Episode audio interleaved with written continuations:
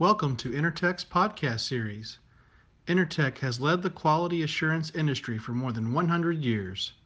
We hope you will find the series valuable. All the videos associated to our podcast are available on our Intertek YouTube channel.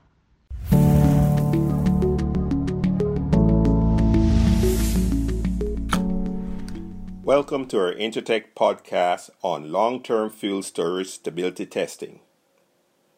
As we prepare to restart the world economy, we must be assured that the fuel we have in storage is still fit for use. No one wants to find out that the hospital's backup diesel generator would not start due to degraded fuel quality. Airlines need assurance that the stockpile Jet A1 at the airport and the terminal is still fit for usage.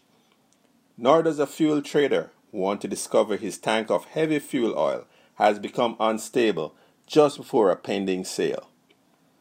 In the fuel industry, we are already aware that gasoline Jet A1 biodiesel blends have relatively short shelf life.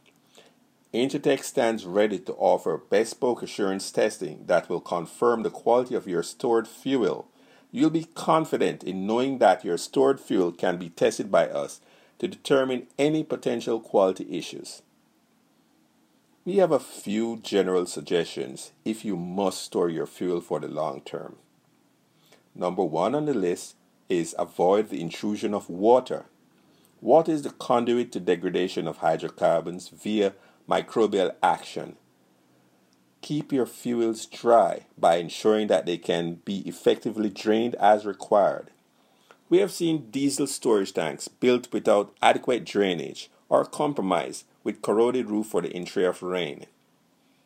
Reduce the headspace in tanks as this creates space for moisture in the air to condense. This is especially important for gasoline ethanol blends. Avoid contact with zinc and copper metals as these are catalytic in nature and will accelerate degradation. Make sure sampling tools are free of these metals. Conduct water cuts and bottom samples to check for microbial growth. As water fuel interface, microbial activity can create a mat of corrosive byproducts. A simple visualization of a sample can indicate in the field potential degradation issues. We can see haze, darkening, or even some particulates. Based on this, further lab testing may be recommended.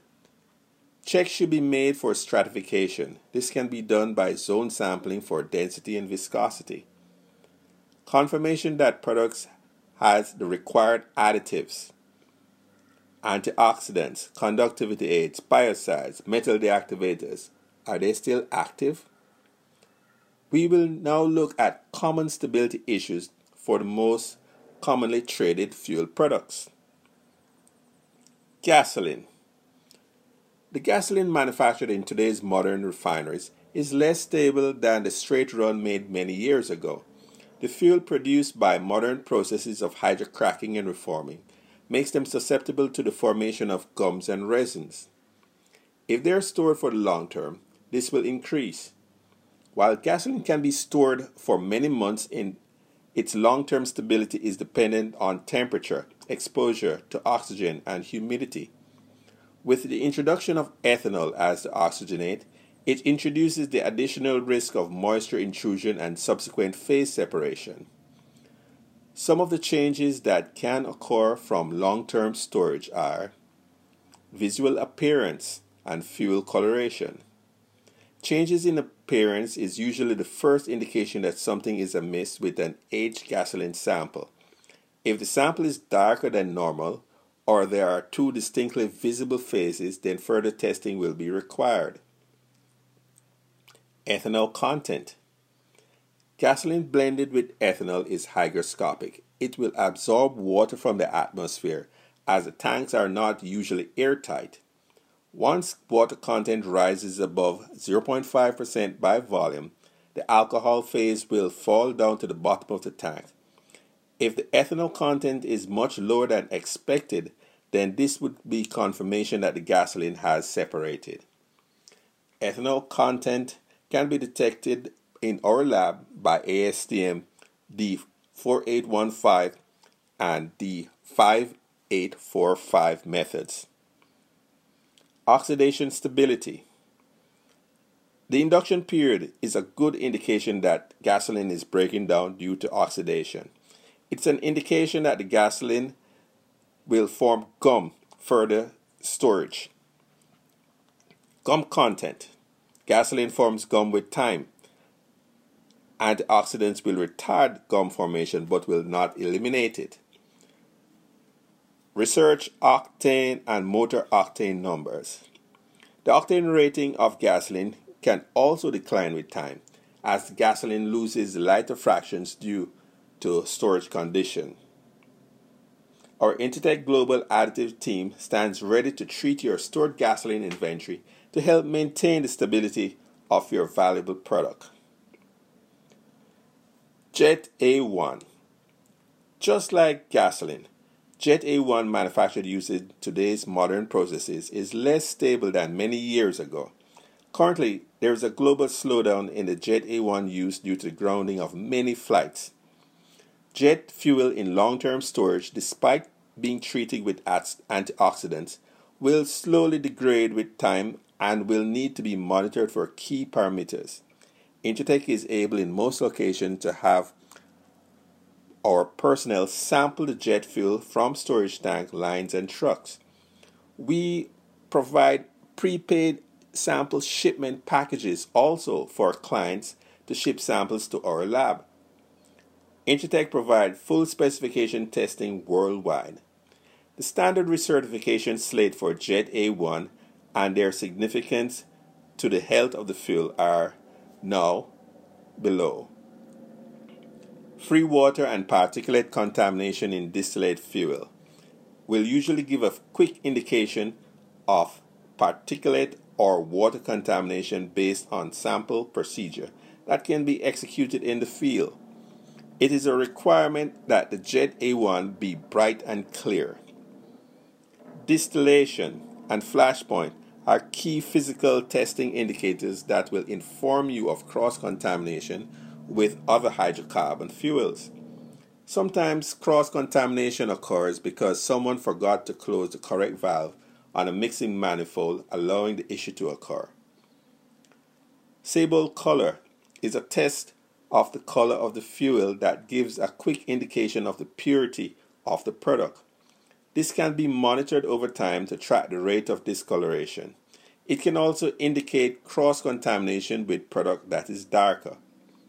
Electrical conductivity of aviation fuel is very important as it tells the fuel contains sufficient conductivity aid to dissipate static charge.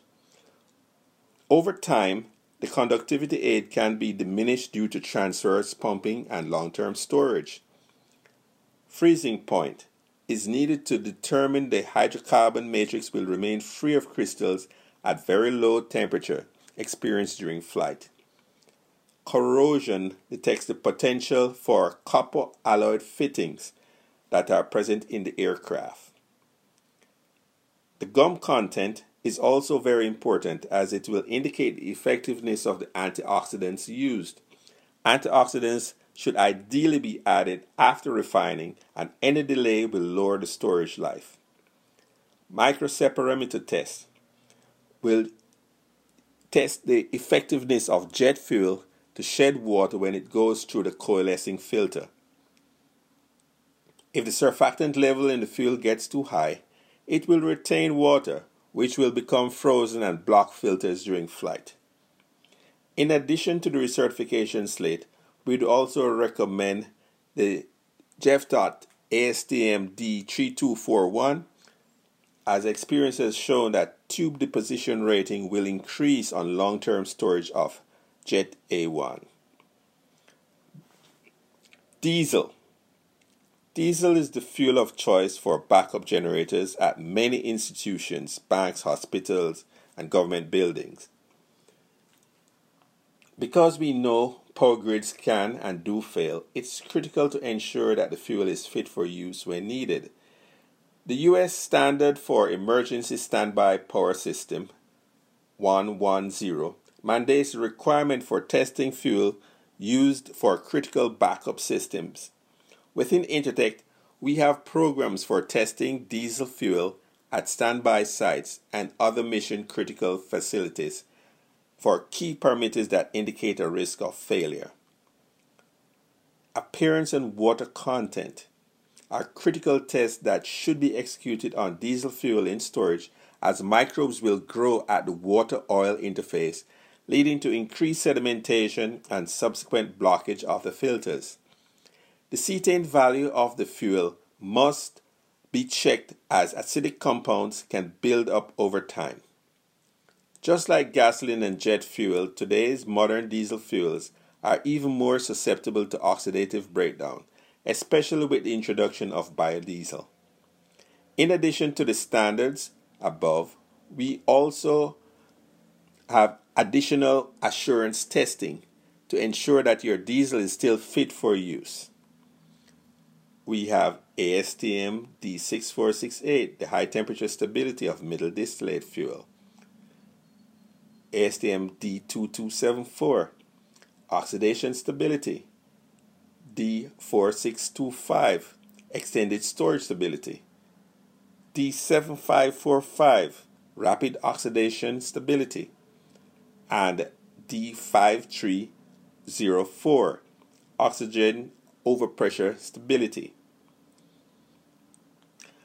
Residual fuel oil, HFO. This class of fuel can be subjected to issues caused by long term storage. As fuel ages, complex reactions, including typical oxidation reactions, will take place within the matrix. The bulk properties of the fuel may appear the same, such as density and viscosity, but the actual function of the fuel can be negatively impacted. There can be phase separation of asphaltenes upon heating and processing, leading to blockages of separators. In order to detect problems like these, we have available the following advanced test procedures. Stability and compatibility of fuel oil phase separation by ASTM 7060 and 7061. Compatibility and cleanliness, the spot test 4740. Sediment and Aging by 4870, IP 375, IP 390, and ISO 10370. Intertek provides services globally to identify and treat fuel aging issues before fuels are used. In closing, Intertek stands ready to assist our valued clients in the monitoring and treatment of fuel for long term storage. Thank you very much.